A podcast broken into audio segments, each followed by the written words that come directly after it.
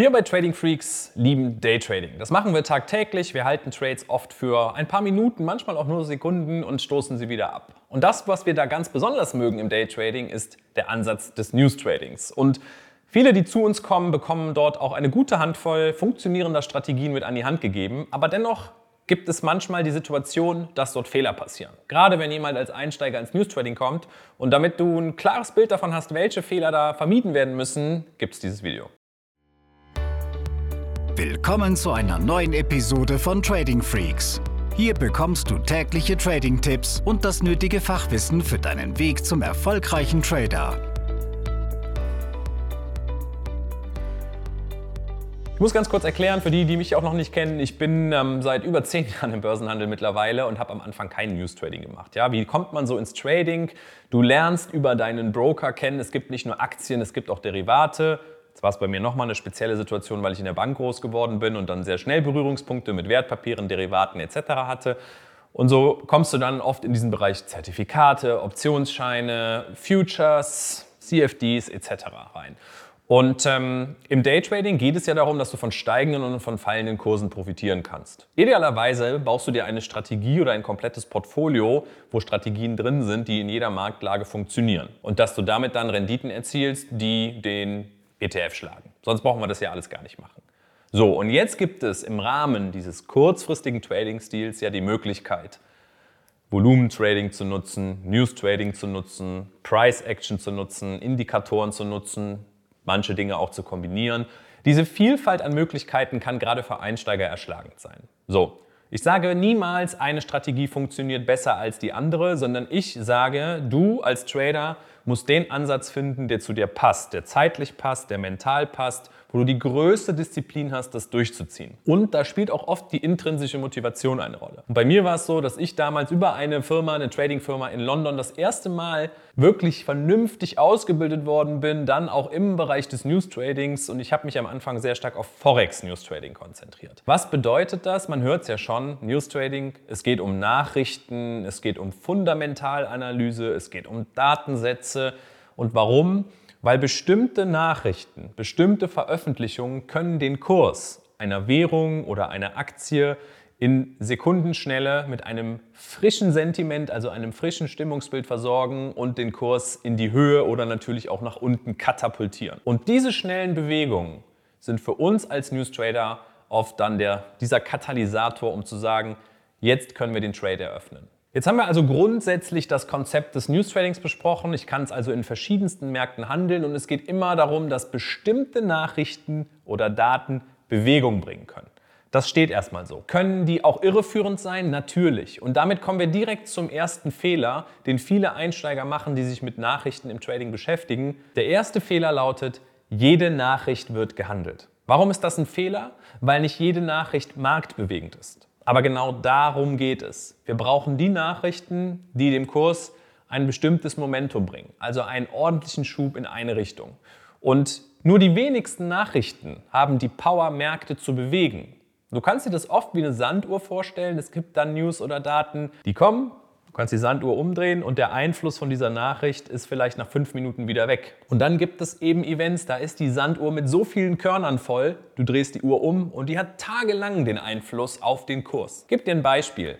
Die US-Arbeitsmarktdaten Non-Farm Payrolls kommen am ersten Freitag des Monats. Wenn wir dort starke Überraschungen haben, starke Abweichungen zur Prognose, dann kann das den Kurs des Dollars, Gold, die Indizes oder auch einzelne Aktien über Tage prägen. Und manchmal sind es vielleicht nur geringe Abweichungen bei diesem Event und nach zehn Minuten ist die Messe gelesen. Um diesen Fehler zu vermeiden, dass man sich auf News konzentriert, die überhaupt keine Rolle spielen, geht es also darum, immer wieder sich zu fragen, ist die Überraschung hier groß genug? Und das ist dann der Fall, wenn wir starkes Momentum sehen. Wenn auch die Algos eben aus einem Währungspaar nicht nur 20 Pips in die eine oder andere Richtung gehen, sondern vielleicht 50, 60 Pips. Der zweite Fehler ist, dass die Nachrichten nicht wirklich interpretiert werden können, beziehungsweise dass die Überraschung, dieser Überraschungsfaktor nicht richtig gedeutet wird. Ich gebe dir diesmal ein Beispiel aus dem Aktienmarkt. Nehmen wir an, Meta, ja, also Facebook, veröffentlicht Zahlen. Das machen sie ja jede, jedes Quartal. Ja, die US-Aktiengesellschaften müssen quartalsweise ihre Daten, ihre Zahlen veröffentlichen. Und jetzt könnte man sagen, oh, guck doch mal, das EPS ist besser ausgefallen als prognostiziert, der Umsatz ist nochmal stärker gestiegen als prognostiziert. Ist doch alles toll. Wenn aber in der Guidance, also dem Ausblick steht, dass die Chefs von, von Meta, Zuckerberg und Co. jetzt davon ausgehen, dass in den nächsten Monaten der Umsatz aber wieder deutlich fällt, dass sich vielleicht das Nutzerwachstum drastisch verschlechtert, dann ist dieser Ausblick in die Zukunft mehr wert als die Zahlen, die jetzt heute veröffentlicht werden. Faustformel dazu, an der Börse werden immer Zukunftserwartungen gehandelt. Da gibt es auch diesen Spruch bei The Rumor Sells Effects, da kommen wir gleich nochmal zu. Ja? Aber nochmal bezogen auf den zweiten Fehler, konzentriere dich mehr auf den Ausblick, anstatt das, was jetzt heute der Status quo ist. Der dritte Fehler im News Trading ist, wenn Leute nicht wissen, was bereits eingepreist ist. Dazu eine Aussage, die ich immer wieder lese, die auch falsch ist. Wenn Leute schreiben oder sagen, ach, News spielen keine Rolle, ist doch alles eingepreist, dann sage ich, das ist falsch. Wie kann ich das belegen? Indem man sich bei den Risikoevents einfach mal den Chart anguckt und sieht, dass dort eine gewisse Bewegung in den Markt kommt. Und ob es Volatilität oder Momentum ist, kann ich antizipieren, wenn ich mir die Datenveröffentlichung angucke und auch da ist das Zauberwort wieder Überraschung. Je größer die Überraschung, je größer also Abweichung zu der Prognose, desto eher hast du Momentum und nicht nur Volatilität, dass es einfach mal kurz hoch und wieder runter geht. Ich möchte noch ein Beispiel dazu geben, Zinsentscheide, wenn die EZB morgen einen Zinsentscheid hätte und da steht im Kalender, die senken die Zinsen, das wird erwartet um 0,25 Prozent, dann ist das ja generell schlecht für die Währung, gut für den Aktienmarkt. Wenn das jetzt auch wirklich so kommt dann am morgigen Tag, dann ist das schon eingepreist. Es steht schon fest, das ist die Prognose, das ist die Erwartungshaltung. Die Bewegung im Euro, im DAX etc. werden wir nur haben, wenn von dieser Erwartungshaltung abgewichen wird. Die senken vielleicht gar nicht, sondern lassen die gleich oder sie senken stärker als gedacht.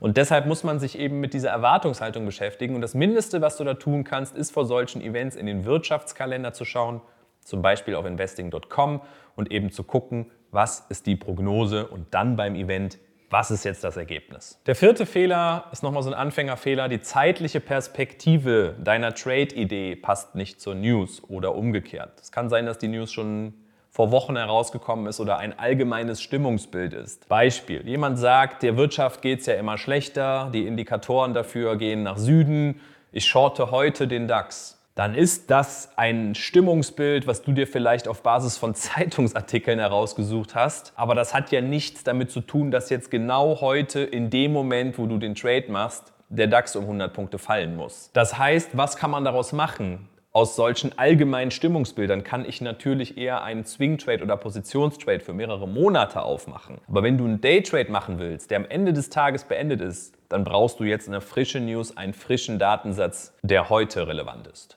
Der fünfte Fehler lautet, du handelst vor einem Risikoevent. Was bedeutet das? Wir haben eben schon mal festgestellt, Zinsentscheide, Inflationsdaten, Arbeitsmarktdaten können Währungen, einzelne Aktien, Indizes ordentlich bewegen. Nehmen wir an, heute um 14.30 Uhr werden die Inflationsdaten aus den USA veröffentlicht. Dann würde ich um 14.15 Uhr keinen Trade machen. Weder im äh, Dow Jones, SP 500, Nasdaq, auch nicht im DAX. Da gibt es nämlich auch Auswirkungen zu spüren. Ich würde es auch nicht in den US-Dollar-Paaren machen, auch nicht im Gold. So, warum nicht? Weil du dir praktisch jetzt äh, so einen Münzwurf dahin legst. Ja, das kann in 15 Minuten richtig knallen, das kann in deine Richtung gehen, das kann auch in die andere Richtung gehen. Das sind in dem Moment keine Strategien, die du da handelst. Das ist Zocken. Ja, und das wird mal gut gehen, das kann aber eben auch genauso schlecht gehen. Und deshalb heißt es da ganz klar, guck jeden Tag in den Kalender und wenn du auch einen rein technischen Trade machen möchtest, ohne News, solltest du das trotzdem tun, um einfach zu wissen, wann gibt es bestimmte Uhrzeiten, wo die Charttechnik dann keine Rolle spielt. In diesem Beispiel wäre das dann der besagte Tag um 14.30 Uhr.